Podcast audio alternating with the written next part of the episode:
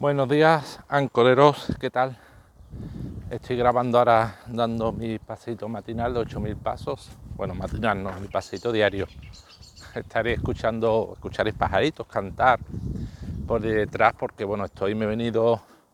Normalmente cuando hago el paseo me voy por en medio del pueblo, de 8000 pasos, voy, salgo hasta la otra parte, por una parte urbanizada, pero hoy me he venido aquí a la ribera del Guadaira a hacer el paseo por la parte de la, eso, la ribera del río Guadaira, que es todo verde, arbolito, en fin, que está muy bien, está muy bien. Bueno, hoy que hoy eh, reflexión sobre la tecnología.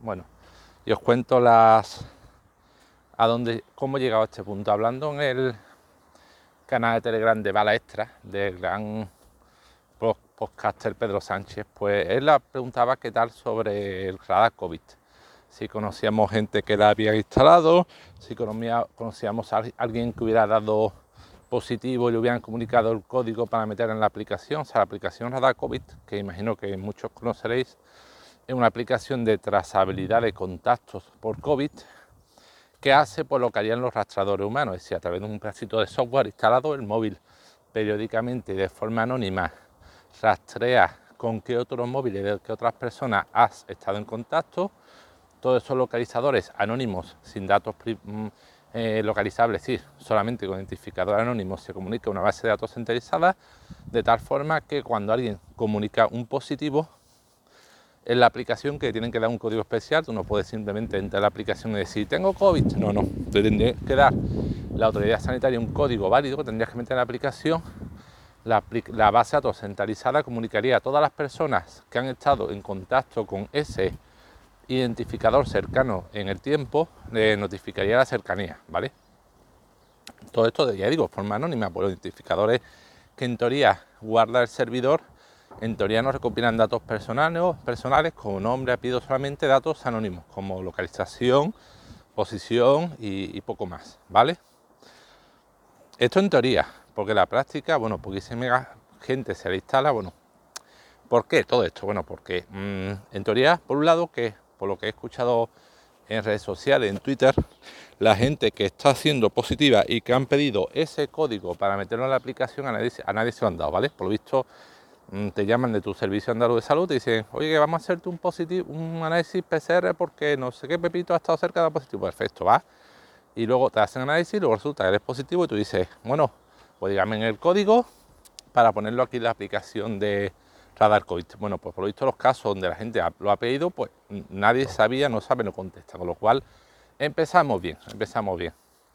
Y luego aparte, como le comenté a, Pedro, le cité un artículo que luego lo pondré en nota del podcast de Enrique Danz, que es profesor de la economía en la International Business School o algo así, ¿vale? Donde hablaba del tema de las aplicaciones COVID en los distintos países, decía que era un desastre, un desastre porque incluso y citaba un caso muy, muy ilustrativo, Japón, donde a pesar de tener, no sé si 8 millones de descargas, 8 millones, millones, billones, millones, ah, qué mal hablo, 8, casi 8 millones de descargas solamente, la aplicación había eh, notificado 27 positivos, teniendo 8 millones de descargas. Sí, con 8 millones de descargas se notifican 27 positivos en España, que el número de descargas ni de lejos habrá llegado a 8 millones, vamos, mejoraría el cuello que no ha llegado ni al millón. Pues imaginaos de dispositivos como de bien o para qué puede servir la aplicación.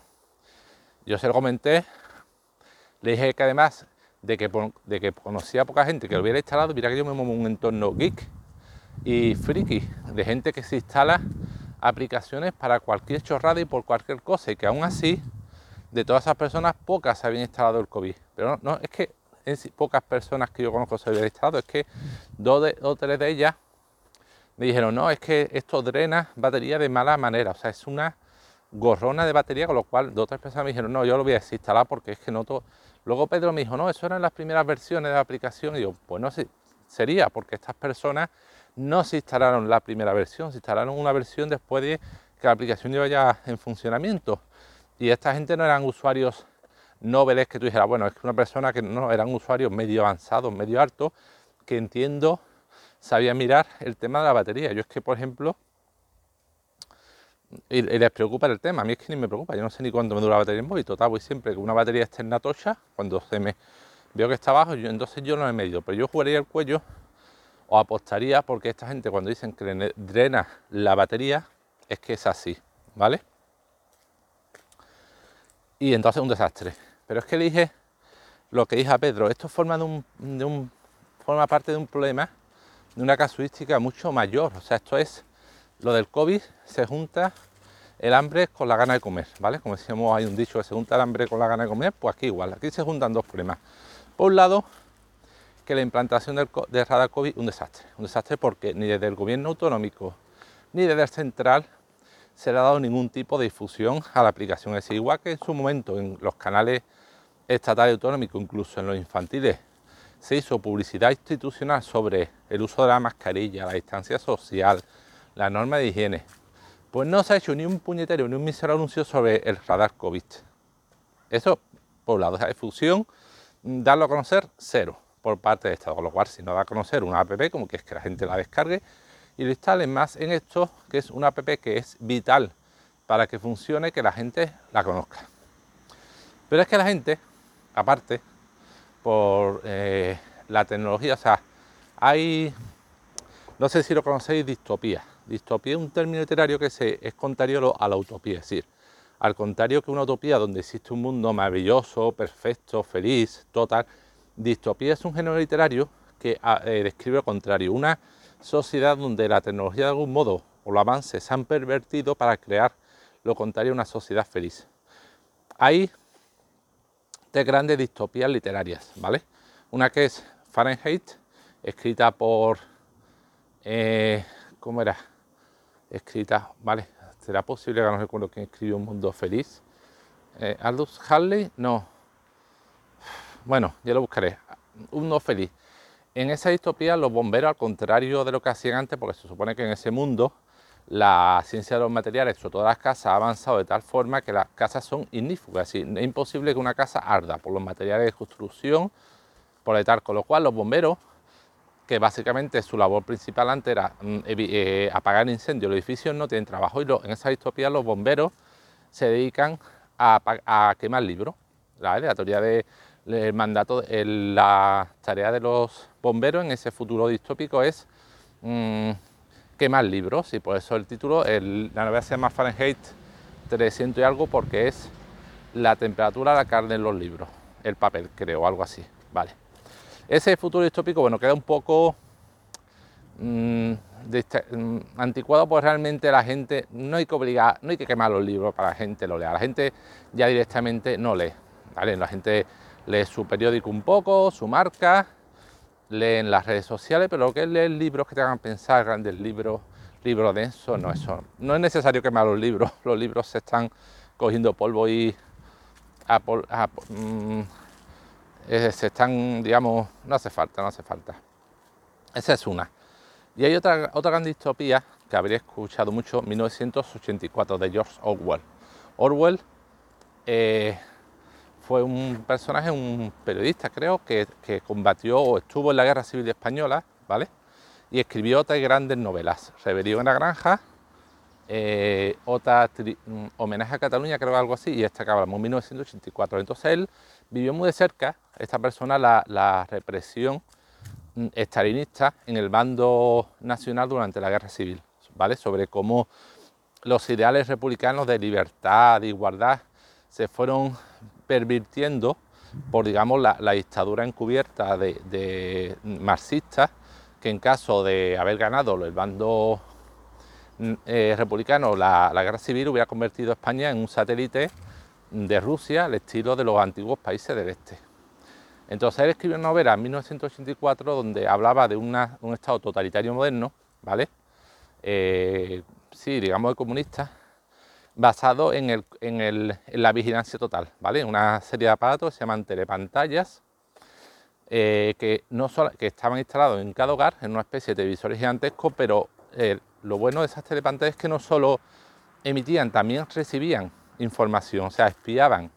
Es muy divertido porque el protagonista piensa que en su casa es una especie de punto ciego de esa telepantalla donde puede escribir sin que la telepantalla la vea, entonces utiliza ese punto ciego para escribir, porque claro, las pantallas se colocan por el Estado en todas las casas de manera que eh, son capaces de controlar y monitorizar a todo el mundo. Se supone que hay un ejército, especie de ejército de sensores que continuamente eh, monitoriza, vigila lo que hace la gente en sus casas, la policía del pensamiento, para vigilar que no haya mm, traidores al gran hermano. Pues supone una especie de figura mesiánica, un gran hermano, eh, que es una especie de alias de, de Stalin que dirige toda la sociedad. Aunque al final no se sabe incluso ni si existe ese, ese gran hermano y viene a ser una figura simbólica. Bueno, esa es la segunda distopía. Estaba Fahrenheit 1984 que se basa 1984 se basa en el control total, pero bueno, tampoco tiene mucho sentido, porque realmente hoy en día no hace falta vigilar a los revolucionarios, la revolución se destruye sola, solo ha habido que ver lo que ha ocurrido en España con Podemos, la casta, la revolución, como eso, eh, los mismos que hablan de la casta, de los privilegios, de los abusos, cuando han llegado al poder, han vuelto, han, ha ocurrido lo que, eh, lo que ha ocurrido de lo que mm, Orwell hablaba en Rebelión en la Granja. Rebelión de la Granja habla de una revolución de lo dirigida por animales, una granja, una especie de fábula eh, alegórica con animales, donde los animales de la granja montan una especie de revolución contra el, contra el granjero ideales basados en la revolución eh, comunista rusa. Y el lema que dicen los animales al principio es todos los animales son iguales. Pero al final en una especie de perversión ese lema se transforma en todos los animales son iguales, pero unos son más iguales que otros. Y los animales que habían llegado al poder eh, em, luchando contra los humanos que esclavizaban a los animales de granja y los sometían a trabajo enorme, esos cerdos, porque son cerdos los que encabezan la revolución en el libro, se acaban humanizando, acaban siendo humanos igual de explotadores que los antiguos humanos. Entonces, pues algo muy similar a lo que ha ocurrido con Podemos aquí en España, con la revolución de izquierda, supuestamente, que iban a acabar con todo eso. Bueno, entonces, no hace falta hacer control total, porque la gente, digamos, el activismo en España es casi inexistente. La gente pasa, no se complica, no quiere saber. Y hay una tercera revolución, una tercera revolución, una tercera distopía, llamada eh, Un Mundo Feliz. Un Mundo Feliz que estaba escrito, estaba que decir, por Aldous Huxley, explica una sociedad distópica futura donde la sociedad está esclavizada o narcotizada o idiotizada a través del placer, del placer erótico. O sea, en esa sociedad futura donde habla de un mundo feliz, eh, lo normal, lo raro es no tener relaciones sexuales, es decir, y que mm, los niños se reciben educación sexual desde la infancia sobre la reproducción, sobre sus cuerpos. La reproducción es totalmente de laboratorio, digamos en in vitro. Y el sexo es únicamente recreativo, decir, no existe sexo reproductivo para tener hijos, no, es recreativo. Y, y se le incentiva a los niños desde pequeños a tener sexo, al, al placer carnal, al placer de los sentidos, de drogas. O sea, la droga en esa sociedad es legal, es se suministra a todo el mundo, es casi obligatoria recibirla, pero es que la gente ni se piensa en no tomar la droga. Es decir, la clase trabajadora recibe, creo que se llama Soma, una especie de droga diaria, sus capsulitas de drogas para tenerlos idiotizados. Entonces, 1984 eh, y Un Mundo Feliz, digamos, son dos distopías que hablan de la revolución, del control total, por dos vías. Una por la vigilancia masiva y otra por la narcotización de la sociedad. Entonces la gente pensaba que el futuro iba a ser 1984, sobre todo con la tecnología que nos iba a espiar continuamente, que iba a recopilar todos nuestros datos, que iba a saber todo lo que hacíamos. Eso se ha visto que sí, efectivamente ha ocurrido con la vigilancia masiva en Estados Unidos y todo el escándalo este que hubo de Snowden, pero que realmente luego el Estado no utiliza esa información. Y si hay vigilancia masiva por las empresas, si Google sabe todo lo que hacemos, nuestras búsquedas, dónde estamos, a quién hemos visto, qué hemos comprado, pero todos esos datos no utiliza Google ni Apple para controlarnos, no, utiliza para vendernos productos, para hacer minería de datos y para vender productos, no para control. Entonces ese modelo de sociedad que se pensaba en 1984 no existe. Y el modelo de que escribía Mundo Feliz, que a donde yo quería llegar, perdón, he dado un, montón de rodeos, habla de la, del control de la vigilancia por el hedonismo. En Mundo Feliz habla más que nada del hedonismo de los sentidos, carnal, drogas, pero y ahora, el lazo con lo que hablaba al principio de Internet, yo creo que eh, Internet se ha convertido en esa, mm, en esa droga de la que Internet, más que Internet, la tecnología, se ha convertido en esa droga de la que hablaba Huxley en un mundo feliz. ¿Vale? Creo que es Harley, igual estoy confundiendo, confundiéndome con el autor de, de, de Fahrenheit. Pero bueno, el autor de Un Mundo Feliz hablaba de esa droga que es lo que se ha convertido en la tecnología recreativa de hoy en día. ¿Por qué? Y ahora vuelvo a entroncar con lo que hablaba al principio de Pedro. Y dije, vale, es que el tema de radar COVID es problema de un, problema de un parte de un problema mucho mayor.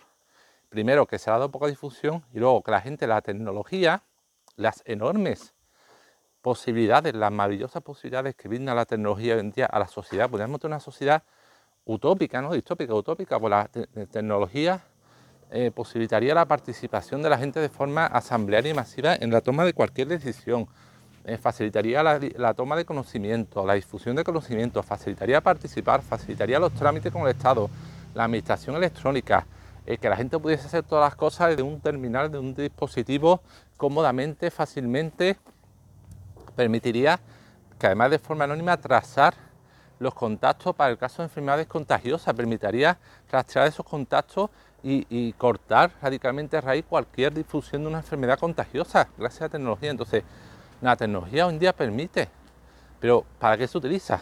Porque, mm, eh, porque le dije, igual que dije a, Pedro, ¿quién utiliza hoy en día radar COVID? Pero es que más allá de radar COVID, en la educación, en los padres en Andalucía, y pasen las herramientas telemáticas para los padres, ¿quién la utiliza? Ahora se utiliza más pero por el confinamiento obligado, porque la gente, claro, lógicamente, al, por ley, por obligación, por una pandemia, reducirse el contacto social, la gente tiene que utilizar más las herramientas telemáticas. Entonces, en el tema de comunicación de los padres con el colegio, pues por fuerza, por obligación, no ha quedado más remedio que utilizar COVID, pero no ha sido opcional, ha sido por imposición. Pero bueno, pero por ejemplo, eh, ¿qué otro ejemplo, qué otro ejemplo se ocurría? Herramienta de control parental. Los padres Hoy en día los niños no tienen acceso a una información de forma masiva y brutal muchas más veces que cuando nosotros éramos jóvenes. A mí la gente me dice, no, eh, es que cuando éramos pequeños también había ordenadores y consolas, microordenadores, también había televisión. Bueno, no me compares.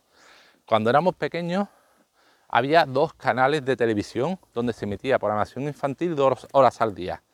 Teníamos microordenadores donde compraba un juego de Igo a breva, donde los juegos se iban a casa de tu amigo a jugarlo.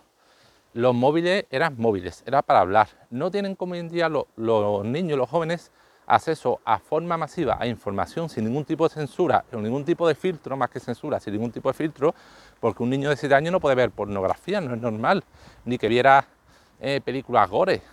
Pero hoy en día los niños, los adolescentes con un móvil, un móvil que ni siquiera tiene que sacar, un móvil barato, tienen acceso a un clic y para evitar eso, ¿qué ocurre? ¿Qué, se puede hacer? Pues tanto Google como Android tienen herramientas gratuitas fantásticas de control parental que permiten, con una curva de aprendizaje muy pequeña, por lo menos no impedir o no mm, evitarlo totalmente, pero em, conseguir hasta un cierto punto de fiabilidad y hasta un cierto punto razonable que nuestro hijo no tenga acceso a determinados contenidos, que empleen los dispositivos determinados número de horas al día, que no puedan instalar cualquier tipo de aplicación en el móvil, que no puedan utilizar ciertas aplicaciones, en fin, que no. Y eso tanto Apple, pero lo decía Pedro, eh, como una vez que lo dijo, pero también eso se lo comenta, habla con otros padres, a mí me ocurrió hablar con otros padres y dicen, ah, sí, ah, muy bien, vale, sí, muy curioso, pero no hacen nada. Y ven niños de 8 o 9 años con acceso completo y libre al móvil.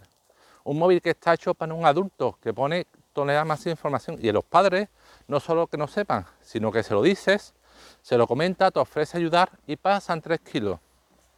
Entonces, igual que dije a Pablo, ¿quién instala la aplicación COVID? ¿Vale?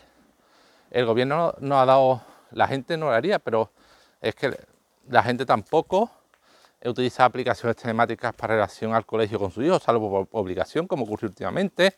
No sabe lo que son herramientas de control parental no utilizan, en, mi, en, casi todas las ciudades han puesto los ayuntamientos aplicaciones de incidencia urbanas para cuando típicos de cuando tú ves una acera levantada, un banco que está roto, una papelera caída, papelera caída, tú notificas mediante una aplicación al ayuntamiento de ese fallo para que el ayuntamiento pueda de forma sencilla, rápida y fiable tener una relación de la incidencia, no tenga que tener una persona buscándola y pueda gestionarlo de manera eficaz. ¿Cuánta gente se instala eso y notifica esas situaciones a través de las aplicaciones? Hay una aplicación de la policía eh, también para notificar ciertos delitos rápidamente a través de la aplicación. ¿Cuánta gente lo utiliza? Eh, ¿Cuánta gente, que lo comentaba, yo en mi empresa ha entrado un becario? Dos, para conectarse a la administración donde más realiza sus prácticas necesitan un certificado digital. Bueno, pues siendo informáticos, aspirantes informáticos con cierta edad y jóvenes, no tenían un certificado digital de la FNMT, que hoy en día eso es casi imprescindible para cualquier tipo de trámite con la, con la administración. Le tuve yo que explicar cómo, eh, cómo a través del DNI electrónico, porque si esto fuera una situación normal, solicitaban el certificado, iban a una oficina, se autentificaban, iban a casa y lo descargaban. Iban a una oficina sin ningún tipo de cita, iban allí y decían, soy Pepito, he pedido el certificado de la FNMT, autentíficame. Pin, autentificar, llegaban a casa y lo descargaban. Ahora con el COVID, que pedir cita, tardan en dártela, es un latazo. Con el DNI electrónico se puede sin tener que ir a una oficina. Eso tuve que explicar a los chavales que en teoría iban a ser informáticos. Y es más, ya resulta que con la nueva versión del DNI que eso es para hablar otro capítulo del dinero tirado a la basura en el DNI electrónico, unas máquinas, unos terminales que pusieron en cualquier comisaría de Policía Nacional, donde si tu DNI había caducado, tú te autentificabas con la huella de tirar y podías en ese terminal renovar el certificado o cambiar la clave, resulta que la nueva versión del DNI electrónico, que es maravillosa, tiene no sé cuántas funcionalidades, que no sé qué, no es compatible con esas máquinas. Con lo cual, si quieres renovar tu DNI electrónico porque ha caducado, tienes que ir en persona. O sea, eso es otro dinero tirado a la basura en el DNI electrónico. Sea, es que, y ahora ya el, el lazo, el lazo del tema del COVID con el tema de, mm, de radar COVID, con el tema de las distopías. Es que estamos en la sociedad distópica descrita por Aldo Hall por, en un mundo félix donde la sociedad está narcotizada y utilizada, pero no por el placer, por las drogas, por los sentidos, sino por la tecnología. Está idiotizada por la tecnología, pues se emplea de un uso, en uso recreativo que infrautiliza totalmente lo que podría ser el mundo hoy en día con un uso correcto. Y yo, pues que soy informático y que leo mucha ciencia ficción y la ciencia ficción de anticipación lee lo que podría ser el mundo, si de verdad esa tecnología se utiliza correctamente, pues se me llevan los demonios. Entonces, claro, y tampoco se está eh, enseñando a la nueva generación en el uso correcto de la tecnología. No hay en todos los que debería haber una, entre otras muchas cosas, aparte de una economía de cultura financiera, donde te explicara algo un préstamo, un crédito, cómo funcionan los bancos, pero también debería haber una asignatura transversal, troncal a todo, donde te enseñara qué es un certificado digital, cómo utilizarlo, los que son los editores de texto, las herramientas cotidianas eh, para utilizar, que puede utilizar un ciudadano, criptografía básica, lo que es clave privada, clave pública, eh, enseñar que un móvil puede hacer miles de cosas más que jugar o ver vídeos de YouTube, pero no se enseña, o sea, los nuevos, mm, más allá de la gilipollez del tema de nativos digitales que se escuchó hace unos años, no. Nativos digitales, los nuevos generaciones son analfabetos digitales. Solo saben en el móvil hacer sota, caballo y rey. Eh, eh, y, no saben hacer más. La tecnología les seguirá aún peor porque en mi generación, tengo 42 años, la tecnología es evasión recreativa, pero no hasta el punto de las nuevas generaciones. Para las nuevas generaciones es opio. Le da un móvil con acceso a internet, YouTube, a, videojuegos y se pueden tirar las 24 horas utilizando la, milésima parte de capacidad, no de, capacidad gráfica, capacidad de micro, porque un móvil de esto tú le pones, o un portátil, uno de estos juegos super gráficos de última en 3D que requieren y, tiene incluso tienes que invertir dinero. Para tener un, PC gaming o te compras una consola, pero como compras un PC gaming para que si tú vas con el último juego tienes que invertir tu dinerito, entonces no que infrautilicen la capacidad gráfica o de procesamiento de la tecnología, sino la capacidad funcional para los 100.000 millones de cosas que podría servir y que podría servir para, no sé, 40.000 usos, para hacer una sociedad mejor. eh, comunicación, administración electrónica, eh, reciclaje, mm, compartir información pública, eh, no sé, muchísimas cosas y se, y utiliza y el radar COVID, el radar COVID es solo un ejemplo más, una manifestación más de, de esta tecnología recreativa que solo sirve para tener idiotizada a la gente y narcotizada. Entonces, bueno, por la del grupo pues, se me ocurrió esta asociación de ideas de estas distopías, a COVID, pandemia y nada. Eh, a ver, un momentito, esto sigue, esto imagino que se irá grabando.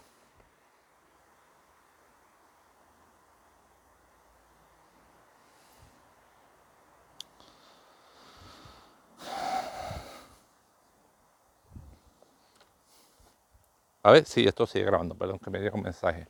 Entonces, bueno, pues nada, yo voy a seguir dando mi paseito encima lo del COVID que acabo de leer, que en Cataluña los bares y restaurantes cerrados durante 15 días más.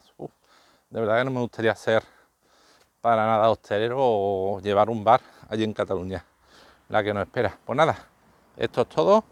A los subiré a podcast, a Anchor. Nada, luego revisaré lo del autor de Fahrenheit, si era Aldous Huxley o, era otro. Es que a veces me confundo Aldous Huxley y el de eh, Un Mundo Feliz con Fahrenheit. 1984 no, es Orwell. Por supuesto, recomiendo estos tres libros, por favor, leedlos. Es que deberían ser de obligado lectura en cualquier colegio. Estas tres distopías pues enseñan mucho y fueron escritos, o sea, mmm, hace muchas décadas, pero o sea, sobre todo un mundo feliz, predijo de una forma la sociedad actual que teníamos mucho miedo. Hay un anuncio de, Apple que imita muy famoso, el anuncio más famoso de la historia, que hace un poco mucho homenaje a esto de 1984, Gran Hermano. Había un miedo atroz a que la sociedad actual fuera la de Hermano, la escrita, pero es que no.